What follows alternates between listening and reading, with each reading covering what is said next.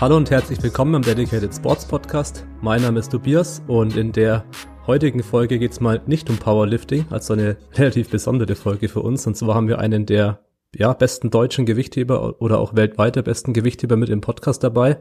Und zwar Max Lang. Hallo Max. Hallo. Und ja, du hast ja einige Erfolge schon verzeichnet im Gewichtheben, also ja, EM fünfter Platz, Vize-Europameistertitel 2014, Europameister im Reisen 2013 und natürlich auf deutschen Meisterschaften ja, gewonnen und viele Medaillen geholt. Vielleicht kannst du mal ein bisschen was über dich erzählen, wie du zum Gewichtheben kamst und ja, so über deinen Background ein bisschen. Okay, alles klar. Ähm, gut. Ich denke, das meiste hast du schon gesagt. Äh, die Leute wissen, wer ich bin. Max Lang. Bin jetzt 26 Jahre alt, bin Gewichtheber.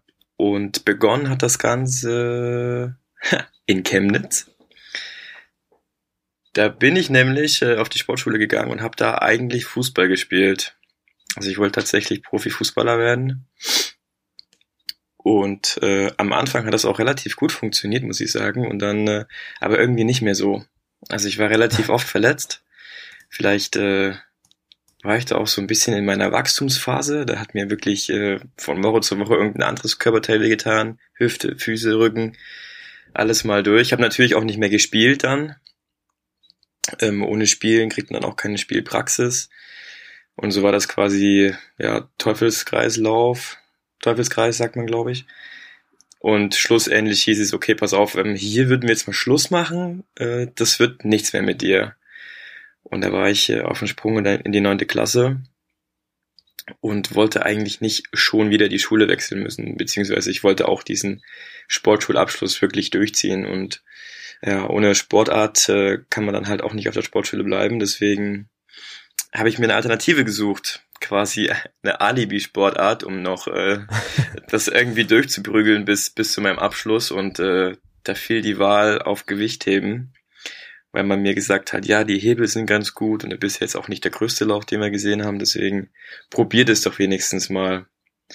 Und ich war tatsächlich ein bisschen, äh, ja, also es war wirklich eine komische Situation, weil ich von Gewichtheben eigentlich nie was gehört habe zu dem Zeitpunkt. Ich wusste, dass ich, dass ich äh, zwei in meiner Klasse habe, die den Sport machen oder drei sogar, aber ich, wusste gar nichts. Ich wusste nicht, wie das Training aussieht. Ich wusste nicht, was was da was da bei Wettkämpfen passiert. Also wirklich null.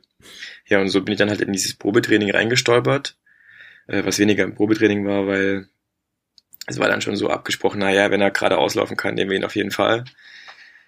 Und äh, Hast du geschafft? Äh, ja, tatsächlich äh, habe ich mit einem Besenstiel dann auch angefangen, beziehungsweise so eine, so eine Slalomstange, wo ich erstmal in die Hocke gehen sollte und das hat, das hat ganz gut funktioniert. Ich meine, von der Mobilität hatte ich da jetzt nicht die Probleme. Überhaupt nicht. Und ja, dann hieß es nochmal, wir können das gerne angehen. Hast du denn Lust? Und äh, ich habe natürlich gesagt, klar hatte aber eigentlich auch keine andere Wahl, außer ja, Nein zu sagen und dann aber auch von der Schule zu müssen. Deswegen haben wir das durchgezogen und hat dann in der Zeit halt auch extrem mein Herz geblutet, weil ich dann eben nicht mehr Fußball spielen durfte. Beziehungsweise die Zeit dann auch einfach nicht mehr da war, weil äh, der Trainingsaufwand im Gewichtheben ist ja dann schon relativ groß und äh, ursprünglich hieß es, naja, du machst jetzt halt hier in der Schule noch ein bisschen Gewichtheben und später äh, kannst du Fußball spielen gehen nach der Schule. Aber ja. meine Gewichthebertrainer haben das irgendwie nicht so nicht so hinnehmen wollen, deswegen musste ich dann halt nachmittags ja auch auch Gewichtheben trainieren und äh, ja, ich meine in der Phase, wenn man anfängt Gewichtheben zu machen, dann ist es natürlich mit den Lasten sehr moderat. Du machst dann eher das Techniktraining und so weiter und so fort und mh, mm, ja, aber ich habe ja. dann Lust dran gefunden und äh, äh, ja, irgendwann war dann auch so ein bisschen der Ehrgeiz gepackt und dann wollte ich natürlich nicht derjenige sein, der das irgendwie macht und sich durchpaukt, sondern ich wollte dann schon irgendwie auch äh, ja ein bisschen Aufmerksamkeit auf mich ziehen. Und ja, man hat sich dann so kleine Ziele gesteckt, wie zum Beispiel haben die ganzen Kadersportler, die auch mit mir in der Klasse gewesen sind, äh, die haben Massagen bekommen, einmal die Woche. Und der klingt schon verlockend. Ne? So, eine, so eine Massage zu bekommen nach dem Training. Damals dachte ich noch, das wäre so eine richtig entspannte Sache, also Duftkerzen und so ein bisschen Entspannungsmusik und dann wird man da schön massiert.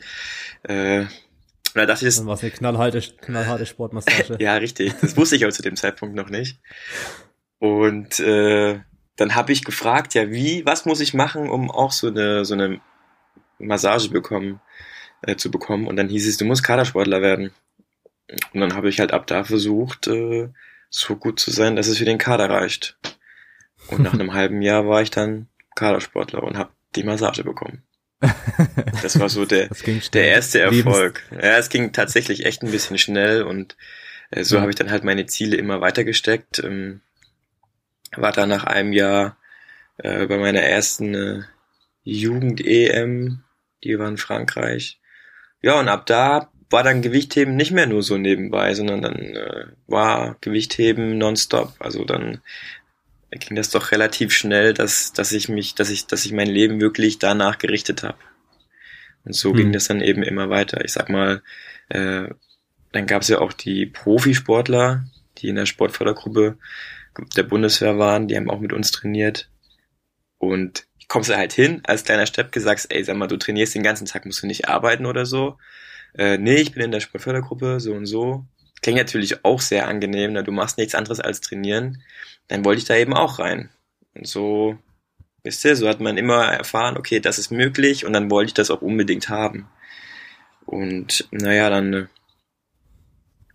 hieß es natürlich auch, okay, ohne Leistung, keine Sportfördergruppe, deswegen habe ich mich da auch nochmal ein bisschen gestreckt und ja, 2013 war es dann soweit. Dann war ich dann auch Profi-Gewichtheber. Und äh, es gibt so Stationen, wo, wo ich immer mal so ein bisschen zurückblicken muss, äh, gerade weil ich es jetzt wieder erzähle. Ich wollte ja eigentlich einfach nur den Abschluss machen. Den Sportschulabschluss. Mehr wollte ich ja eigentlich nicht. Danach wollte ich einfach wieder Fußball spielen. Das war der Plan. Und äh, ja, jetzt bin ich da so tief drin. Jetzt kommst nicht mehr Jetzt raus. komme ich nicht mehr raus. Tatsächlich, äh, genau. Also ein, ein Ziel habe ich mir natürlich noch gesteckt. Das hätte ich gerne 2016 schon erreicht, aber das habe ich mir da ein bisschen vergeigt. Die Olympischen Spiele, die fehlen noch. Danach habe ich eigentlich, dann kann ich auch, dann könnte ich auch sagen, okay, ich bin verletzt oder so, aber es ist nicht schlimm. Ich höre auf, weil ich war bei den Spielen. Das fehlt mir Ja. tatsächlich noch und da will ich noch hin. Aber ich meine, du bist ja auch noch sehr jung. Ich denke, das wird auf jeden Fall kommen. Dass du da auch bei Olympia starten darfst. Ja, natürlich, aber letzten Endes ist es halt auch eine Frage, äh, wie lang willst du darum kämpfen? Hm. Weil, so wie du das gesagt hast, kann man ja sagen, okay, also wenn die Spiele nächstes Jahr nichts Hast werden, dann, dann kann man Ja, klar. 2024 noch und wenn das nicht wird, dann kann man auch noch 2028. Sicherlich alles möglich, aber man hat halt auch noch ein Leben danach und wenn man dann halt irgendwann mal kurz vor 40 oder Mitte 30 sagt, okay, jetzt, jetzt ist gut, dann stehst du erstmal da und Ja. guckst in den Wald, weißt du? Das ist, also ich bin da schon auch ein bisschen hinterher zu, zu überlegen, was man dann auch nach der aktiven Karriere machen könnte, weil das sicherlich irgendwann mal vorbei ist. Ja, da komme ich zur nächsten Frage. Was machst du dann gerade genau? Äh, du meinst, wenn ich fertig bin oder Nee, jetzt, jetzt gerade. jetzt gerade? Was, was sind deine Verpflichtungen? Gut, äh, also meine allergrößte Verpflichtung ist natürlich, äh, erfolgreich zu sein. Das äh, verlangt auch die Daseinsberechtigung, im, um in der Sportfördergruppe bleiben zu dürfen. Also die Leistung bestimmt immer noch alles. Und äh, ja, deswegen äh, belebe ich das jetzt aktuell auch zu 100 Prozent, auch mit äh, dem Ausblick auf die Spiele nächstes Jahr, dass ich äh, alles unterordne und mir alles so hinrichte, dass ich, äh, ja, dass da quasi nichts im Weg liegen könnte, das mich irgendwie zum Stolpern bringt. Und dann, ja, mache ich eigentlich im Endeffekt nur Ja. meinen Job. Erfolgreich sein, trainieren, gesund bleiben und so weiter. Und kannst du vielleicht den Begriff Sportfördergruppe etwas erläutern, was das genau ist? Okay, sorry, jetzt weiß ich, worauf ihr hinaus wollt. Ja, ich meine, im Powerlifting gibt's ja sowas nicht. Okay, ja, also für viele Randsportarten, ne, wo man davon ausgeht, dass, dass der, das, was man da verdient, aus der rein sportlichen Tätigkeit, dass es nicht ausreicht, um, äh, ja, zu leben, hat man äh, die, ich sage es nicht erfunden, aber da gibt es Institutionen wie zum Beispiel die Bundeswehr oder die Polizei, die es einem äh, Sportler ermöglicht, äh, quasi noch, also quasi Angestellter zu sein, aber nicht im Sinne von, ich muss viel arbeiten, sondern ich werde freigestellt und die einzige Aufgabe ist es, äh, erfolgreich zu sein, um dadurch dann eben auch Werbung zu machen, wie zum Beispiel ich für die Bundeswehr. Also ich bin bei der Bundeswehr angestellt, bin Soldat, äh, heißt aber nicht, dass ich äh, in der Kaserne wohne oder dass ich in den Auslandseinsatz muss, sondern das heißt lediglich, äh, ich bin dafür abgestellt, Sport zu machen, damit die Bundeswehr mit mir werben kann bei Erfolgen, wie zum Beispiel Olympische Spiele und äh, ja, stellt mich quasi von allen militärischen Verpflichtungen frei. Bis auf ein paar Lehrgänge, die wir machen müssen, weil wir ja quasi trotzdem in unseren Rängen steigen müssen. Also es gibt so eine kleine interne Bundeswehr, äh, wie sagt man, Laufbahn, die wir auch machen müssen. Das ist jetzt zum Beispiel, bin ich jetzt Unteroffizier und dafür muss ich dann eben auch, oder musste ich auch die Lehrgänge machen, genauso wie die Grundausbildung oder Feldwebellehrgang, der jetzt noch kommen würde nächstes Jahr. Das muss ich schon machen, aber grundsätzlich kann man sich das vorstellen, ja, mein Dienstplan ist gleich Trainingsplan. Ah, okay, ja. hört sich cool an. Ist es dann das gleiche, was Jürgen Spieß gemacht hat? Äh, der Jürgen war bei der Bundeswehr und ja. ist aber aktuell bei der Polizei. Also die Polizei bietet es auch an, ein bisschen abgeändert weil bei der Polizei ist, äh, zumindest bei der Bundespolizei, ist da noch eine Ausbildung integriert. Also mhm. wenn du dann fertig bist, deine Ausbildung wird dann quasi gestreckt und du wirst auch freigestellt, wenn du Sportler bist für Wettkämpfe oder Trainingslager. Aber wenn du dann irgendwann mal die Zeit durch hast, dann hast du wirklich auch die Ausbildung zum Polizisten und kannst danach, wenn du Bock hast, Polizist bleiben. Genauso wie wir äh, danach noch Soldaten bleiben können. Und der Jürgen ist ja aktuell in einem Sportfördergruppeprogramm der Polizei Baden-Württemberg, so viel ich weiß. Ja, genau. Das hat er mal gesagt, dass er jetzt irgendwie äh, gewechselt ist und ja, jetzt eben bei der Polizei. Ja, ist auf jeden Fall ganz interessant, vor allem für uns aus der Powerlifting-Szene, was es da für Fördermöglichkeiten gibt und was man sich natürlich auch dann in unserer Sportart sich auch erhofft, aber dann bist du im Prinzip ja Profisportler derzeit. Und genau, also hast du wenn man nichts anderes macht als ja. Sport, denke ich, kann man da schon sagen Profisportler. Ja. ja.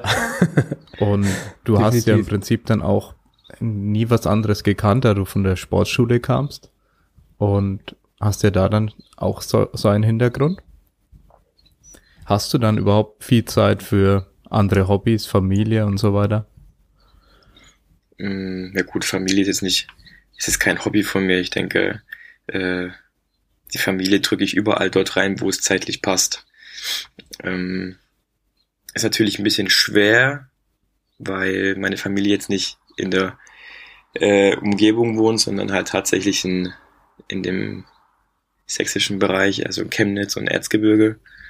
Und da fahre ich von hier schon mal, also das schnellste war mal drei Stunden tatsächlich und das längste war mal sieben. Oh. Ja. Das war, glaube ich, kurz ja. vor Weihnachten, aber äh, deswegen ist es mit der Familie eh immer ein bisschen schwer. Also bei uns äh, geht viel über Telefon oder FaceTime. Ist was natürlich für mich auch absolut wichtig ist. Und so wie ich dann halt auch Zeit hab, fahre ich dann halt auch gerne hin muss natürlich alles auch irgendwie in den Trainingsplan reinpassen. Und wie schaut dann ein typischer Tag für dich aus? Also von morgens bis abends? Von morgens bis abends. Also mein Wecker klingelt so zwischen äh, halb acht um acht. Und äh, dann mache ich mir erstmal ein Frühstück. Und das Training beginnt äh, spätestens um zehn, die erste Einheit. Also ich versuche mal so Viertel, halb zehn da zu sein. Da mache ich halt so meine individuelle Erwärmung. Und ja, dann kommt eben der Kernteil. je nachdem, äh, wie, ich, wie ich mich dann eingetragen habe, äh, bekomme ich dann noch eine Physiotherapie danach. Die, die, die Entspannungsmassage ist es leider nicht geworden, aber ich denke, eine, eine physiotherapeutische Behandlung wirkt da auch ein bisschen mehr. Und äh, ja, danach versuche ich, dass ich so gegen spätestens halb eins Mittag esse. Und dann mache ich meine Mittagspause. Die ja, geht bis maximal dreiviertel drei. Und dann mache ich mich eigentlich schon wieder fit für die nächste Einheit. Die fängt spätestens um vier an. Das ist ähnlich wie bei der ersten. Ich versuche immer früher da zu sein, um mich eben individuell auch warm zu machen. Und äh, ja, die Nachmittagseinheit geht dann meistens auch ein bisschen länger, äh, ist aber auch abhängig davon, in welchem Trainingsbereich äh, wir uns gerade befinden oder ob viel Techniktraining draufsteht, weil Technik ist immer so eine Sache, wo ich mir extrem viel Zeit nehme, auch vieles öfter mache. Und äh, ja, dann bin ich dann meistens bis ja bis halb sieben, sieben beschäftigt. Und da könnte man danach noch, also jetzt bei den Temperaturen eher nicht, aber da packe ich halt dann auch gerne meine Sauna mit rein. Und äh, auch da lasse ich mir Zeit. Und je nachdem, wenn ich Probleme habe, also sicherlich auch möglich, zweimal eine Behandlung zu bekommen, äh, ist aber immer eine Frage, braucht man's? Hm, ja. Und ja, dann fährt sie nach Hause, mache mein Abendessen und versuche eigentlich dann auch abzählen, so langsam bettfertig zu sein. Und das ist mein Tag. Oder ein Tag, an dem ich zweimal trainiere. Okay, das ist also nicht jeder Tag zweimal Training, sondern verschieden. Genau, also wir haben Montag zweimal, Dienstag einmal, Mittwoch zweimal, Donnerstag ist frei, Freitags zweimal und Samstags noch einmal. Und Sonntag dann auch frei. Und Sonntag auch frei, genau. Ja. Ja, das ist auf jeden Fall ein straffer Plan. Ja. Definitiv. Ja, ich denke mir, die Bewegungen im Gewichtheben sind auch relativ anspruchsvoll und ohne sehr viel Training wird man nicht an sein Optimum kommen, leistungstechnisch. Naja, es ist auf jeden Fall nicht, äh, also es braucht erstens schon ein bisschen länger Zeit, um es zu lernen.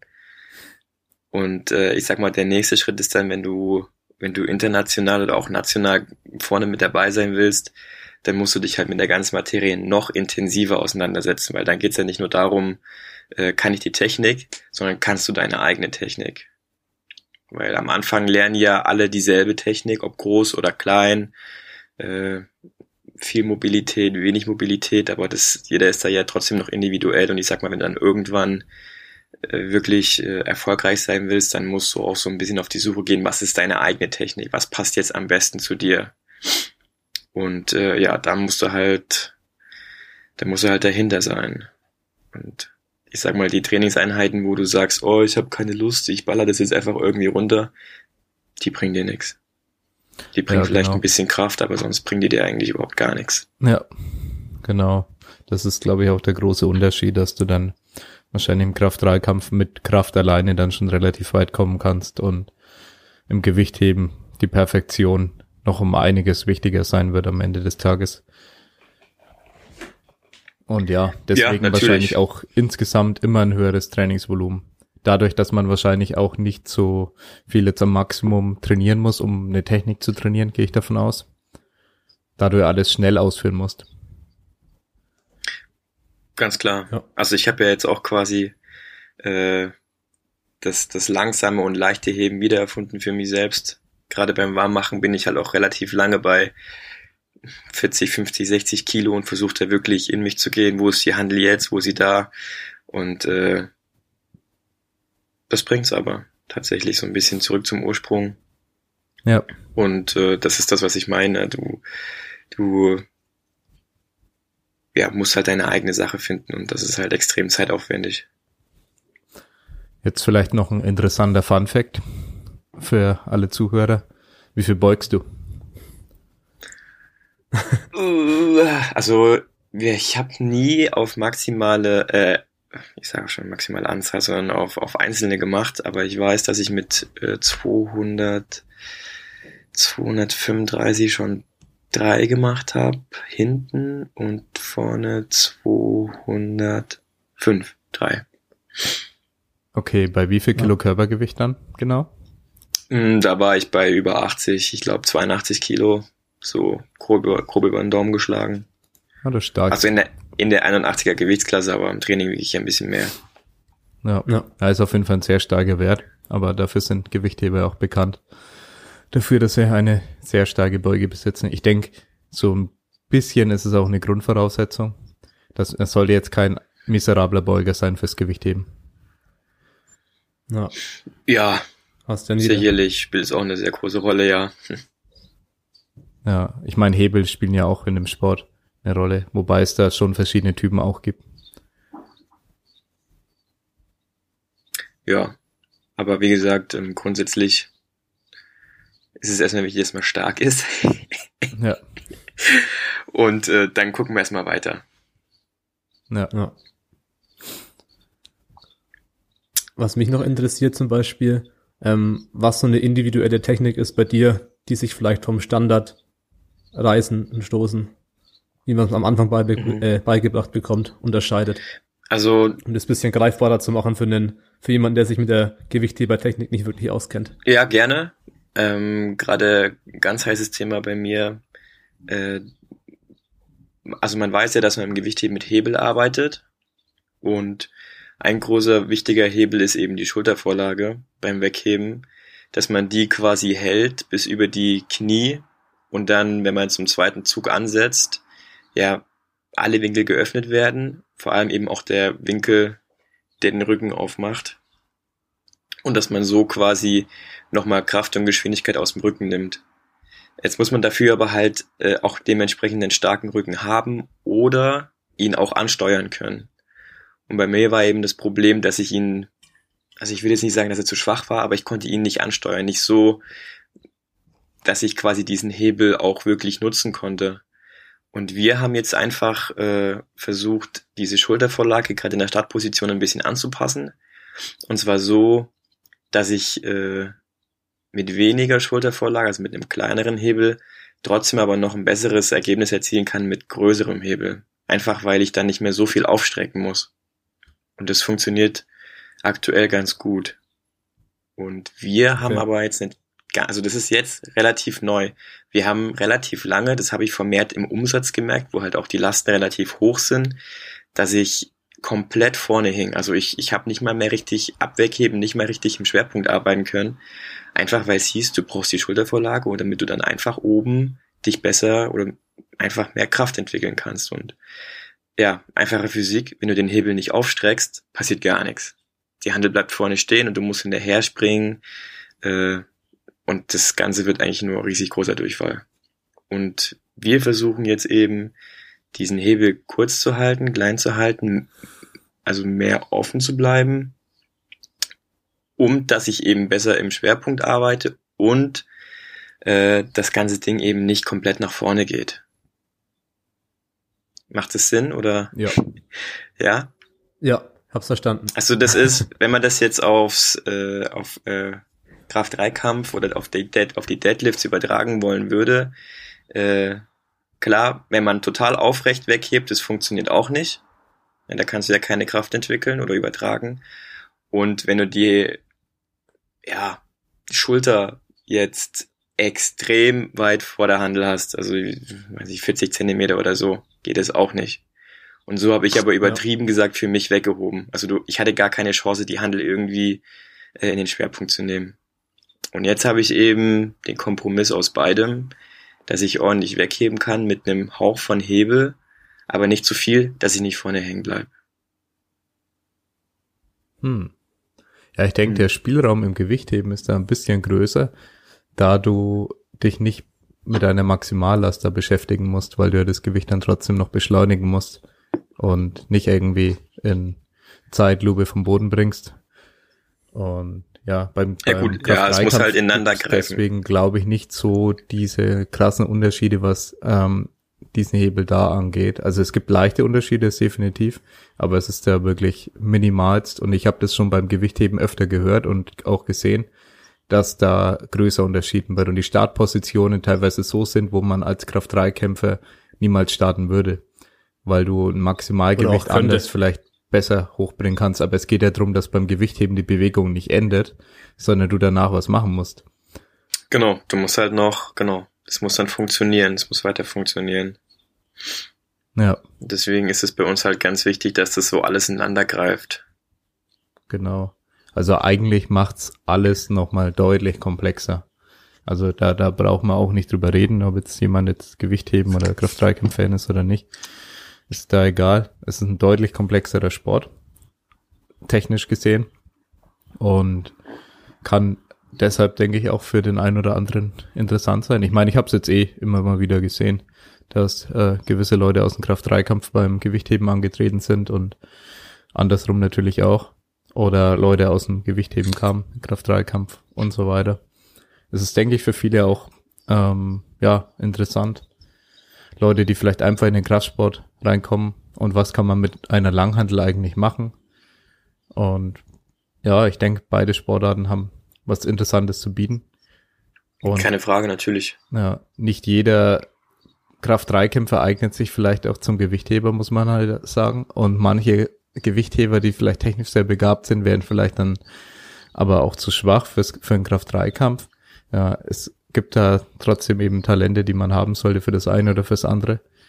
Und ja, ich sehe das aber sehr interessant an, wenn du mal beides betrieben hast. Also ich habe auch eine, äh, zufällig auch eine Klientin oder Ex-Klientin im Prinzip, die jetzt gesagt hat, ja, sie macht jetzt mehr Fokus aufs Gewichtheben und macht jetzt wieder mehr äh, Gewichtheben und ja, versucht da jetzt gut zu werden. Ja. Naja, Gewichtheben ist halt, ist halt auch so, du kannst halt so viel machen mit Gewichtheben. Äh, man sieht jetzt beim CrossFit, da steckt ja relativ viel Gewichtheben drin und äh, ich sag mal, wenn du dir irgendwelche Komplexe vornimmst, umsetzen, dann mache ich dazu einen Schwungdrücker, dann mache ich dazu einen Kraftdrücker, dann mache ich dazu einen Ausstoßer. Du bist halt, äh, du kannst halt extrem viel machen. Ja. Ich sag mal, beim Kraft-3-Kampf hast du ja jetzt, du, du, du weißt, wie du die Handel äh, hochhebst.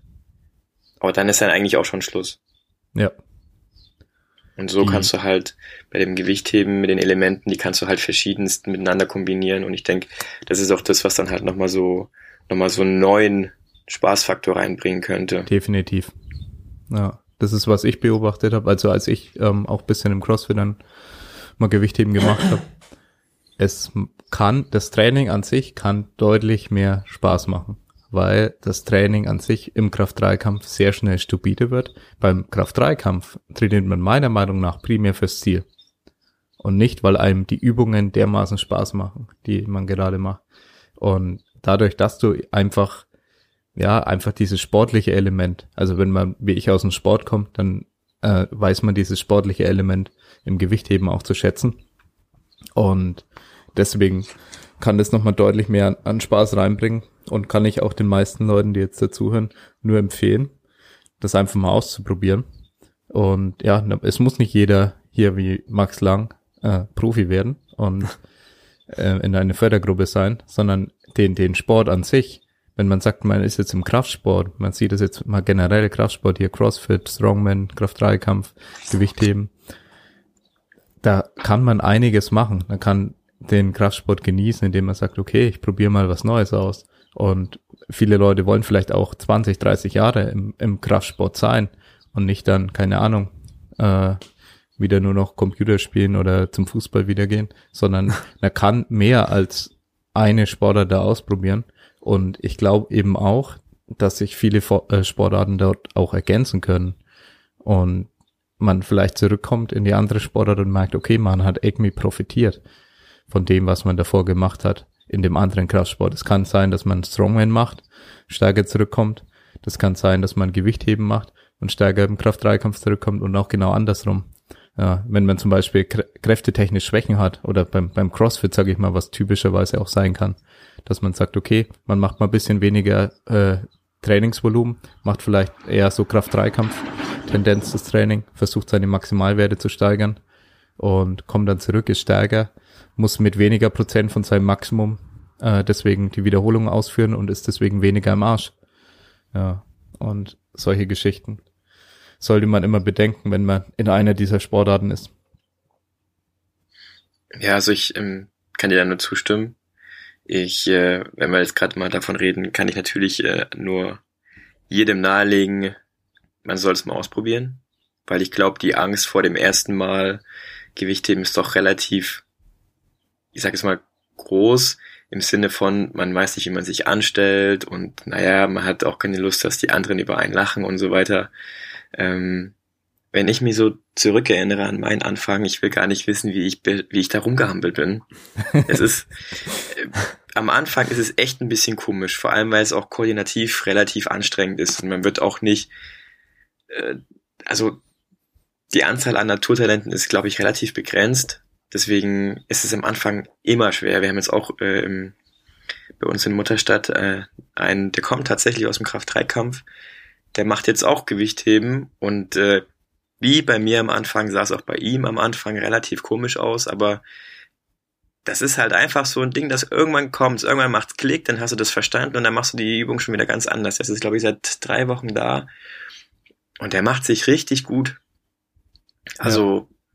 Ich würde es auf jeden Fall mal ausprobieren und ich, also wenn ich jemanden erwischt, der über den Anfänger lacht, aber dann gibt's richtig Ärger.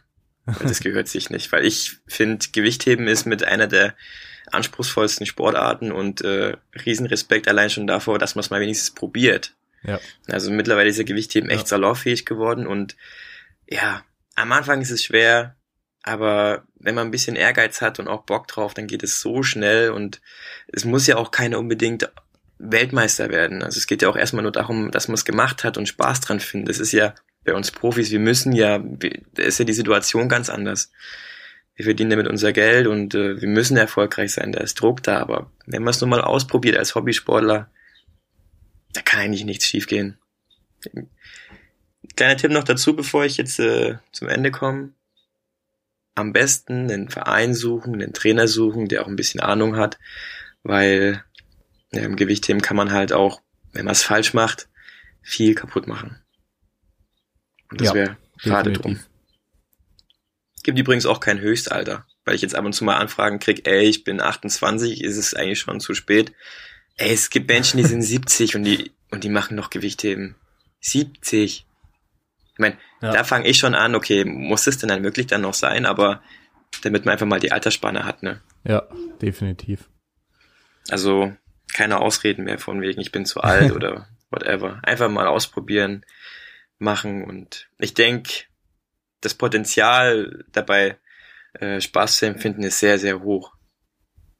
Das kann ich bezeugen. Ich der, okay, ich habe ich hab jahrelang Bodybuilding, also ich bin, sagen wir mal, 18 Jahre, 20 Jahre im Kraftsport allgemein. Also habe halt einfach trainiert und dann irgendwann Kraft-3-Kampf angefangen. Hatte nichts mit Gewichtheben auch zu tun und muss sagen, dass der Spaßfaktor selten so groß war bei der Ausführung einer Übung selbst. Man kann jetzt den Extremvergleich mach, machen und man hockt sich in eine Brustpresse rein in der, im Fitnessstudio und kann dann mal schauen, wie viel Spaß man dabei empfindet, diese Brustpresse zu bewegen. Ja, man, ja, eventuell fühlt sich's gut an, weil der Muskel einen Pump hat oder ja, man Schmerzen dabei empfindet und man steht drauf, aber am Ende des Tages ist es halt sehr weit von einem Sport entfernt. Und ich denke, dieser, dieser sportliche Charakter, dass du ein anspruchsvolles Movement hast und dann ein Erfolgserlebnis, wenn du beim Snatch die Handel catcht, dann hast du ein Erfolgserlebnis. Und das hast du, ja, ja beim Kraft-3-Kampf vielleicht nur schwer. Also wenn du schaffst, beim Bankdrücken die Handel nach oben zu bringen, dann hast du kein Erfolgserlebnis, weil du eh damit gerechnet hast. Außer du hast jetzt gerade einen neuen Maximalversuch PR eingestellt. Aber es ist ein bisschen was anderes, finde ich. Ja. Ja. Wir hatten, wir hatten damals, äh, als ich angefangen habe, hatten wir eine große Tafel in der Trainingshalle stehen und da, da konnte man immer seine Personal Bests eintragen. Und es ist so regelrecht zu einem Wettkampf geworden, dass man wirklich in jeder Übung versucht hat. Und jetzt, ich muss nochmal die Personal Best schaffen, weil es einfach vom Feeling so geil war. Zum Schluss habe ich dann auch gefragt, ja, wie ist denn das, wenn ich im Bank ziehen? Kann ich das auch an die Tafel schreiben? Wurde ich natürlich ausgelacht, aber äh, ja, nur, nur Gewichtheberübungen haben da gezählt, aber ja, ja und das ist, das ist halt, äh, ich glaube, das war auch ein großer Teil oder das hat einen großen Anteil daran, dass ich dann einfach so viel Spaß und so viel Bock dabei hatte und äh, dann auch der Erfolg noch dazu kam, dass ich jetzt äh, ja hier sitze und äh, über Gewichtheben quatsch mit euch. Ja. das stimmt. Und weil wir gerade beim Thema Gewichtheben sind, warum wir auch den Podcast machen wollten mit dir, ist auch ein Event, nämlich die German Open in Braunschweig, ich glaube 26. Juli. Passt das? Mhm. 26. 27. Ja, genau, zwei genau, Tage. Zwei Tage. In Braunschweig müsste es sein. Und Genau. da wirst du auch da sein, Max, oder? Da bin ich auch da, ja. Was machst du da genau? Ähm, also ich darf nicht heben. Äh, Profis dürfen wir nicht mit an den Start. Ja. Was aber auch ganz gut so ist. Ach, ich werde, glaube ich, äh, ein bisschen Scheiben stecken, wenn ich das richtig gehört habe. Und dann äh, werden wir auch noch ein kleines äh, YouTube-Video machen, weil ich äh, den Hendrik Senf äh, betreue. Der macht dort äh, auch Wettkampf mit. Ich glaube, es ist sein zweiter. Also auf jeden Fall nicht der erste, aber auch nicht. Ja. Ja. Ja, genau. Und dann ist meine Hauptaufgabe eigentlich da sein und äh, Präsenz zeigen. Und ja, wenn ich kann, bringe ich mich natürlich auch gerne mit ein. Sehr geil. Ja, vielleicht, wenn es zeitlich hinhaut, können wir auch noch was videotechnisch machen. Wir sind ja auch vor Ort. Wir werden da äh, Bilder und Videos allgemein machen. Und unter Umständen hier und da vielleicht auch mal ein Interview. Äh, dann Ja, klar, Video gerne. natürlich. Und ja, es wäre vielleicht auch eine gute Gelegenheit, da noch äh, das Ganze weiterzuführen. Und allgemein ist es ja ein ganz neues Event, die German Open. Ja. Also, das finde ich ist ja eigentlich gerade das Coole. Äh, ich muss jetzt wieder reflektieren an die Zeit, als ich angefangen habe. Da gab's sowas äh, gar nicht. Ne? Du hattest als Athlet die deutsche Meisterschaft, dann hattest du, wir hatten damals noch eine internationale deutsche Meisterschaft und wir hatten noch, ja, so Landesmeisterschaften. Das war's, aber ich glaube, mehr Bedarf war da auch nicht. Und jetzt auch mit, äh, mit diesem, mit, mit CrossFit und äh, all den Faktoren, die jetzt dazu geführt haben, das Gewichtheben doch irgendwie so, es ist einfach cool geworden. Also ich glaube, aus dem Gewichtheben, aus dem traditionellen, ist halt langsam so eine richtig coole Sache geworden. Und da finde ich es eigentlich genau richtig und, und auch sehr angebracht, dass man, äh, dass man so einen Wettkampf, mal so, so einen richtig geilen Wettkampf einfach mal austrägt. Und ich muss sagen, ähm, die haben sich, äh, ich war ein bisschen bei der Planung dabei, also ist wahrscheinlich schon zu viel gesagt, aber ich weiß, dass sie sich da sehr, sehr viel Mühe gegeben haben, um das, um das geil aufzuziehen. Und ich denke, das wird auch ein, ein richtig cooler, richtig cooles Event. Das hatten wir damals nicht, weil bei Gewichtheben war, mh, du hattest den Aufmarsch, dann hieß es äh, von dem und dem Verein Hans-Peter Lustig, dann von dem und dem Verein Joachim Unlustig und dann Applaus für den Abmarsch. Dann bist du runtermarschiert, dann hattest du deine Viertelstunde Zeit zum Warmmachen und dann hieß es erster Versuch mit 75 Kilogramm und dann kam halt so ein müdes Klatschen ne, von den zehn Zuschauern, die, die da vor dir saßen. Es war, ja, es war anders. Vor allem für mich als, als großer Fußballfan damals auch noch, war anders. Und ich denke, wir haben die Möglichkeiten, das auch ein bisschen zu ändern. Und ich denke mal, der, der erste Beweis dafür wird eben, wird, wird diese Open sein, wo ja, dem ganzen Gewichtheben, so diesem ja, traditionellen Oldschool Gewichtheben mal so ein neuer Flair eingehaucht wird und äh, ja, dass es einfach ein Wettkampf wird oder dass, dass es eine Sportart wird, wo man halt auch einfach vermehrt hingeht. Wenn man gerne hingeht, wenn man weiß, es ist eine Genau. geile Show und es ist nicht nur Aufmarsch, dann erster Versuch mit, zweiter Versuch mit und weißt du? Das ist sehr interessant, dass du das davon. Thema ansprichst. Ja. Da wir das Thema auch in letzter Zeit oft hatten, ob ein Wettkampf, also auch in Bezug aufs, auf Gewichtheben und auch mit den Organisatoren eben, ob ein Wettkampf eben grundsätzlich nur darauf ausgelegt sein sollte, die Starter durchzubringen, oder ob ein Wettkampf eben auch ein Event sein kann, ein schönes Erlebnis und dass man die Rahmenbedingungen so setzt, dass es auch ein wirkliches Erlebnis wird für den Sportler. Ja, natürlich muss. Muss. Ja. Und man muss ja auch Ja. dazu sagen, ähm, klar, für mich äh, ist der Sport der Sport einfach, aber für die Außenstehenden sind wir ja eigentlich äh, in der Unterhaltungsbranche tätig. Ja. Was ist ein Fußball? Bundesliga, Konferenz, Sky-Konferenz, es ist Unterhaltung. Für die Leute, die da auf dem Platz stehen, ist es sicherlich der Job, aber das meiste Geld wird ja damit gemacht, dass die Leute sich das angucken wollen. Ja. Und deswegen, äh, ich meine, wenn du eine Veranstaltung hast, wo sich äh, die Menschen sagen, naja, also da ist der Unterhaltungswert eigentlich gleich null, weil ich A, keine Ahnung habe und B, naja, was soll da schon passieren?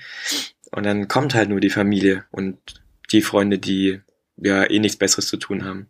Und wenn wir es aber schaffen, irgendwie das Ganze halt äh, ja aufzugeilen, dann äh, dann entsteht halt einfach dieser Unterhaltungswert und dann kommen die Leute wegen dem Entertainment. Und wir haben das ja auch schon geschafft, also die ganzen, die, die Finals zum Beispiel, die Bundesliga-Finals hier im Gewichtheben in Obrichheim, die Halle war knackevoll und die Leute hatten auch richtig Bock drauf. Gut, man muss jetzt dazu sagen, das waren halt auch die, die sich auskannten, die wussten, was sie erwartet, aber ja ich denke, das kann man auch hinkriegen, äh, Leute zu ködern, die, die jetzt neu im Business sind und die kommen dahin und die hören geile Mucke, die spüren den Bass, die kriegen was zu trinken, die kriegen eine Show geliefert, die sagen sich, ey geil, da komme ich wieder. Ja. Oder sagen sich im besten Fall sogar noch, geil, da will ich mitmachen. weißt du? Ja. Ja.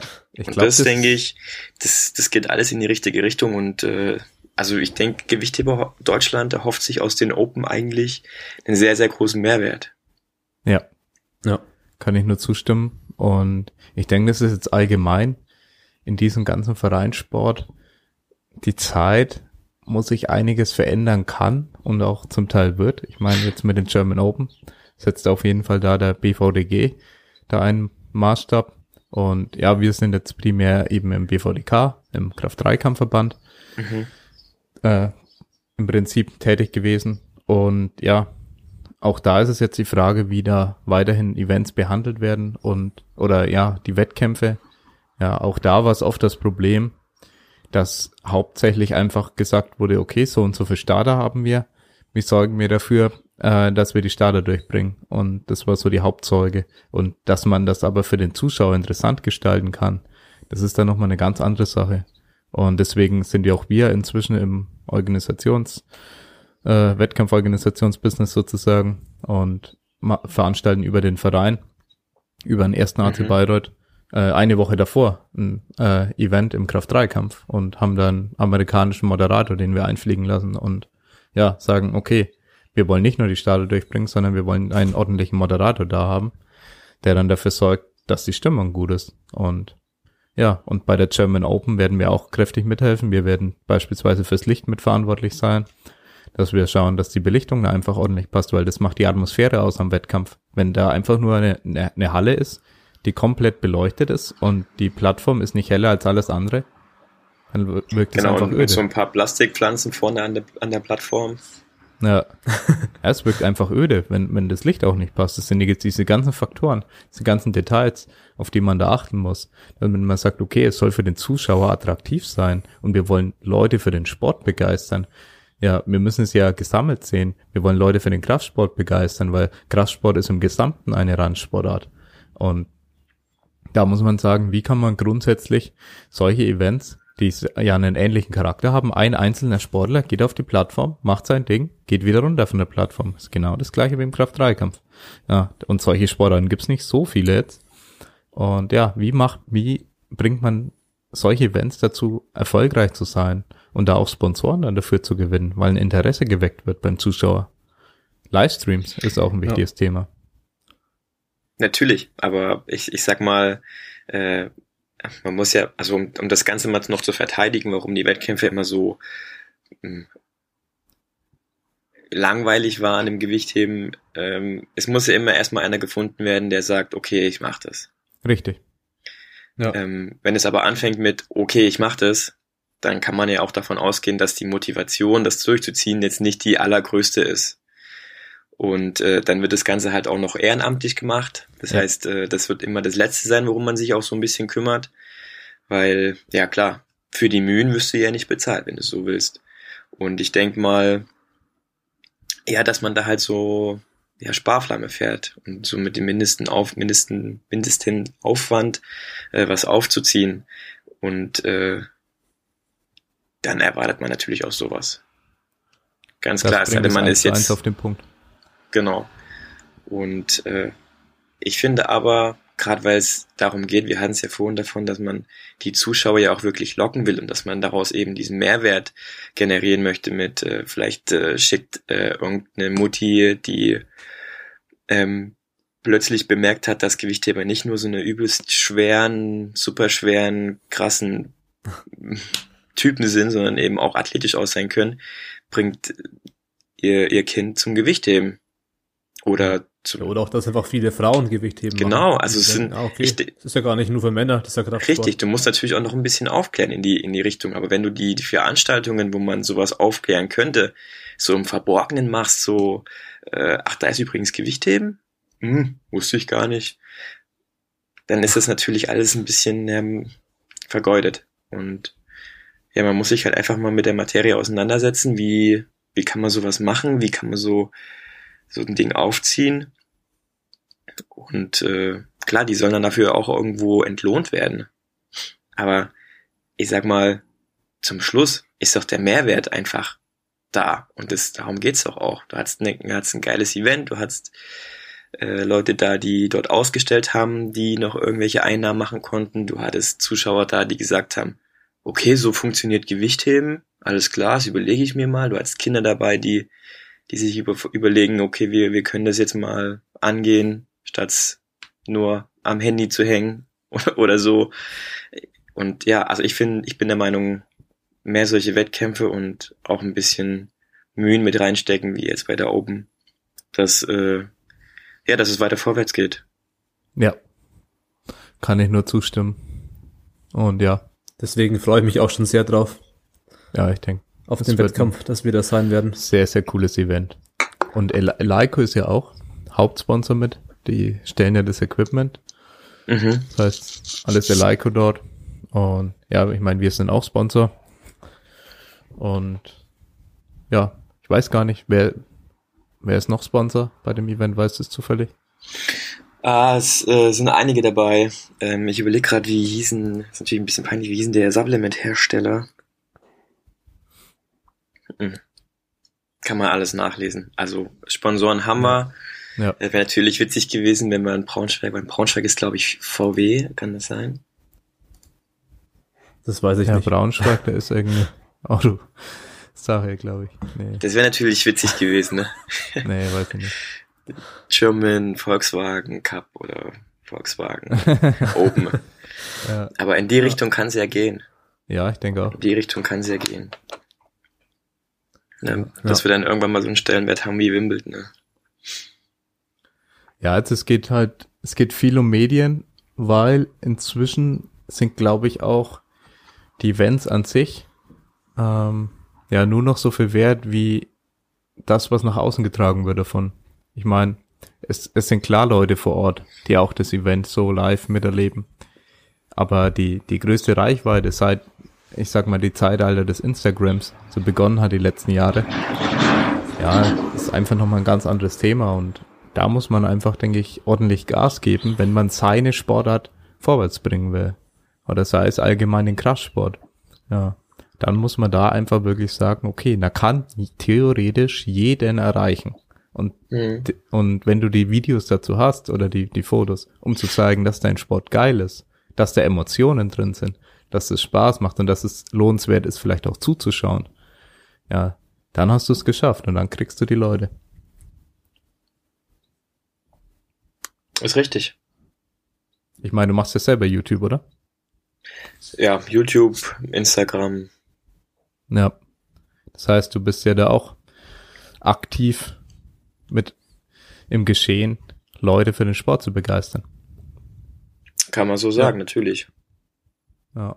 Und es ist auch, es ist auch äh, immer wieder schön zu lesen, wenn man halt doch mal so eine so eine Nachricht bekommt, ey, ich habe wegen dir angefangen oder ich habe mir jetzt überlegt, Auftrag erfüllt, total geil. Ja, ich denke, du bist ja auch eine der größten Vorbild Vorbildspersonen dann im Gewicht heben, würde jetzt einfach so sagen. Du bist präsent und ja, ich denke, da gibt's einige, die wegen dir dann angefangen haben. Ja gut, man muss dazu sagen, mir ging es ja damals nicht anders. Ich meine, damals gab es zwar noch kein Instagram, aber man sucht sich natürlich immer Vorbilder, die äh, nach denen man dann quasi leben kann. Bei mir war es zum Beispiel Tom Schwarzbach. Hm. Ah ja. Der hat ja auch mit den Camels trainiert und das war halt einer der Großen damals. Ja. Und das war immer so, so da willst du auch mal hin. Ja. Ja, da hatten wir die Woche davor sozusagen äh, Pascal Su als Gast. Der ist dann sozusagen im Powerlifting. Mhm. Ja, so ein Vorbild, würde ich jetzt einfach so so sagen und holt wirklich sehr viele Sportler auch einfach da rein, indem er nach außen hin präsent ist und zeigt, dass der Sport cool sein kann. Ja. Und ich denke, so eine ähnliche Persönlichkeit bist dann du auch im Gewichtheben, die dann wirklich einen großen Einfluss hegen, wo man natürlich auch irgendwo, ja, ich meine, Verantwortung ist vielleicht dann zu viel gesagt, weil am Ende ist jeder dafür selber verantwortlich, aber ja, man hat auf jeden Fall einen großen Einfluss. Ja, Einfluss. Einfluss trifft glaube ich, ganz gut. Ja. Also German Open. Wer da Lust hat, einfach mal ja, Gewicht heben, hautnah zu erleben bei einem geilen Event. 26. 27. Juli in Braunschweig. Genaue Adresse wird man sicher finden im Internet. Ich werde Natürlich. das Event Ja, auch einfach alles verlinken in der Podcast-Beschreibung. Das ist auf jeden Fall wichtig und natürlich auch von Max die Kanäle verlinken. Ja, da Sowieso, Lust ja. hat, auch reinzuschauen, sich den Sport anzuschauen, der jetzt vielleicht nicht aus dem Gewichtheben kommt. Und ja, ich denke, der ist dann auch an der richtigen Adresse. Der kriegt dann sehr gute Einblicke auch auf YouTube. Ja. Sollte er ja. Ja. ja. Also man muss ja, man muss ja nicht prinzipiell immer mich irgendwo googeln oder suchen. Äh, ich denke, äh, wenn man bei Instagram irgendwie Gewichtheben oder Weightlifting eingibt, dann kriegt Ja. man dazu Genüge und da werde ich sicherlich auch hier und da mal zu sehen sein. Ja, genau. Ja, teilweise fehlt dann einfach der Bezug und wenn man dann schon mal eine Person hat, dann sagt er zum Beispiel, okay, da hat er eine Person im Podcast zugehört, kennt so ein bisschen die Geschichte und dann hat man schon mal einen Bezug zu einer Person, dann ist es, denke ich, auch ganz cool, mal zu sehen, was macht er da eigentlich genau in der Praxis. Ja, Da hat man mal ein Gesicht dazu. sein. Ein Gesicht zu der Ein Stimme. Gesicht dazu Ja. und dann die Ausführung dazu, wie schlecht die eigentlich ist und ja, Ja. Ja, die typischen Dinger halt. ja. Nach Genau. deiner Stimme nach zu urteilen, hätte ich dich viel größer eingeschätzt. Und ja, ich weiß. Ja, kenne ich. Ja. Die Leute werden dann wahrscheinlich schockiert sein, wenn sie mich in Braunschweig sehen, weil ich äh, in meinen Videos angeblich größer aussehe, als ich in Wirklichkeit bin. Also wenn die jetzt meine Stimme hören und denken, ich bin zwei Meter, neun, dann sehen sie mich und denken, okay, der ist doch nur 1,80 und dann sehen sie mich in Real Life und denken, okay, 1,30, das ist hart. 1,30. Nee, ich bin Hast 1,66 und einen guten, Ja, deutlich größer als der Julian. Der ist 1,40. wie viel? Eins? 40. Okay. Ich glaube so, ich, Nee, ich weiß nicht, ob das sogar schon größer als Kim Kardashian ist. Die ist, glaube ich, auch nicht so groß. Das werden wir, werden wir niemals rausfinden, Mhm. wahrscheinlich. Nee, du bist aber nicht wirklich 1,66, oder? Doch, doch, natürlich. Doch. An guten Tagen 1,66,5. Dann bist du wirklich massiv. Danke. Und Massivität ist wichtiger als Größe, habe ich so mir sagen lassen. Definitiv. Ja, Ach, Tobi, naja, das das kommt, es kommt drauf Also an, Tobi wenn ist man, groß, musst du wissen, weil du kennst jetzt hier uns auch nicht. Tobi ist groß und ich habe Masse, aber auch am Bauch. okay. Die wichtigsten Facts kommen dann am Schluss Ja, vom genau. Podcast Also ich bin immer. 1,70 und 82 Kilo. Also nicht ganz so massiv wie du. Und wie gesagt, meine größte Massivität ist dann äh, ja das Bauchspeck. Deswegen, Der Bauch. ja. Ein bisschen anders. Das ist wichtig im Powerlifting. Ja, ist im Powerlifting sehr wichtig, kann man ablegen auf dem Bauch, beim Bank. Ja, das habe ich auch schon beim gehört. Kniebeugen kann man sich, Sonst muss man diese Brücke machen, ne? ja genau, einfach alles auf den Bauch ablegen. Ja, dann Friedrich, Grüße gehen raus an Friedrich von Hennig. Und ja. Ja, dann würde ich sagen, sind wir eigentlich am Ende angelangt Ja. und hatten Wenn ihr keine weiteren Fragen interessante habt, Einblicke dann in dein Leben, denke ich. Ja, ja ich finde es auch super interessant, freut mich. ich sagen. Äh, ja, also das Witzige ist, wenn man das seit Jahren schon macht, dann äh, ist das für mich normal tatsächlich. Äh, es ist dann immer nur ich merke das halt immer, wenn man versucht, mit Freunden irgendwas zu machen, um nochmal auf die Freizeit zurückzukommen, dass da halt dann äh, vieles äh, dann einfach nicht möglich ist. Zum Beispiel an den Wochenenden mal irgendwie feiern gehen, wenn du weißt, okay, Samstag äh, ist Training, da willst du Freitag nichts machen, weil du Samstag trainieren musst, und dann willst du eh Samstag auch nichts machen, weil du vom Training noch am Arsch bist. Oder halt auch unter der Woche, das ist immer ganz schwer und das ist eigentlich immer, das ist das, wo ich halt wirklich sage, oh, das ist blöd. Und andersrum, darauf will ich eigentlich hinaus, wenn man sich mit Freunden trifft, die keinen Sport machen, die verstehen es dann auch gar nicht. Und dann wird mir immer wieder klar, ja klar, ich würde dich auch nicht verstehen. Wie kann der Typ denn zweimal am Tag trainieren gehen und das dann auch fast jeden Tag? Ja. Für mich, ich kenne es nicht anders, aber für jeden anderen, klar, ist es sicherlich erstmal so ein, mhm, okay. ja. ja. Ja. Deswegen, für dich ist so der Alltag und ja. für uns oder auch für Außenstehende oder vielleicht für sogar Nicht-Sportler, ja, was ganz Neues. Ich meine, im Powerlifting, wir trainiert ja äh, fünfmal die Woche, ja, zweimal ich mein, am Tag. Das Einzige, wie ich es mal ein bisschen erlebt habe, ist bei meiner Freundin, die sich letztes Jahr für die Europameisterschaft dann vorbereitet hatte. Und da hat sie dann auch teilweise zweimal am Tag trainiert. Da wir dann auch ein bisschen eine höhere Trainingsfrequenz. Es ging dann auch schon in die Richtung Leistungssport, sage ich jetzt einfach mal, weil ich das so äh, miterleben durfte. Da war dann wirklich nicht mehr so viel Zeit fürs eigentliche Studium, das sie dann da angefangen hatte.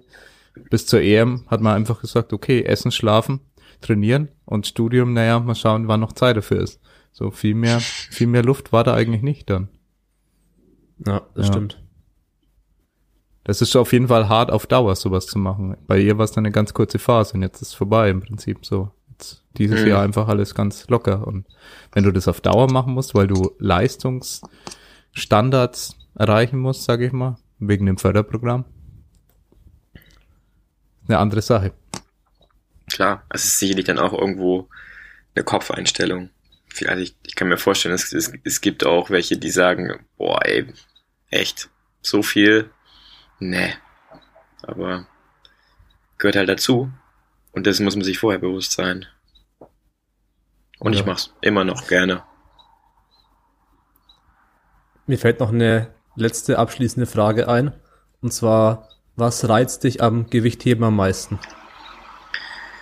Ähm, Gewichtheben ist für mich deswegen so interessant, weil du, ja, du bist halt für dich, für dich selbst verantwortlich, ähm, wo du halt im Team, also das Beispiel ist immer, du bist im Team der Beste, aber es sind halt dann nochmal andere Leute, die, die da auch mitkämpfen müssen. Und wenn dann halt von, von all den Leuten, die da zusammenkämpfen, nur 50 Prozent Gas geben, dann äh, mindert das halt die Teamleistung ungemein. Und im Gewichtheben ist es halt so, wenn du besser, besser sein willst, dann musst du intensiver trainieren. Und damit meine ich jetzt nicht, äh, statt zweimal, dreimal zu trainieren, sondern einfach bei den Einheiten mental komplett da zu sein. Äh, danach aber auch nicht äh, das Buch zuschlagen und nach Hause, sondern dann heißt es auch noch Nachbereitung, dann heißt äh, äh, zum Beispiel die Physiotherapie, zum Beispiel Sauna, und dann kann halt, äh, da kommen halt solche Dinge wie, ja, eigentlich kommen jetzt gerade gute Zeiten, schlechte Zeiten, dann muss ich nach Hause, das, das, das dann nicht, das funktioniert dann nicht, weißt du? Dann, dann musst du noch ordentlich essen und das ist dann auch nicht ein Döner, sondern und das sind halt alles so Faktoren, wofür du selber verantwortlich bist. Und äh, ja, du bist einfach der Schmied für deinen Erfolg. Und wenn du zum Schluss abkackst, weil du zu viel gute Zeiten, schlechte Zeiten geguckt hast oder zu viel Döner gegessen hast, ist es dein Ding. Ja. Aber grundsätzlich ja, so wie du halt den Sport lebst, wirst du auch erfolgreich sein. Und das äh, finde ich halt so interessant am Gewichtheben. Dass man immer selber arbeiten muss, man wird selber belohnt. Oder halt auch bestraft. Ja, sehr gute abschließende Worte. Gut. Das finde ich auch. Dann vielen Dank, dass du die, die Zeit genommen ja. hast. Ja, sehr gerne, sehr Spaß gerne. Gemacht. Und ja, wir werden ähm, Link zur German Open natürlich in der Beschreibung haben, sowie Instagram, YouTube, Website hast du ja auch, Max. Das packen wir auch alles rein. Und dann sage ich noch vielen Dank fürs Zuhören und bis zum nächsten Mal. Ciao. Ciao. Hat mich auch gefreut. Ciao. Bis bald.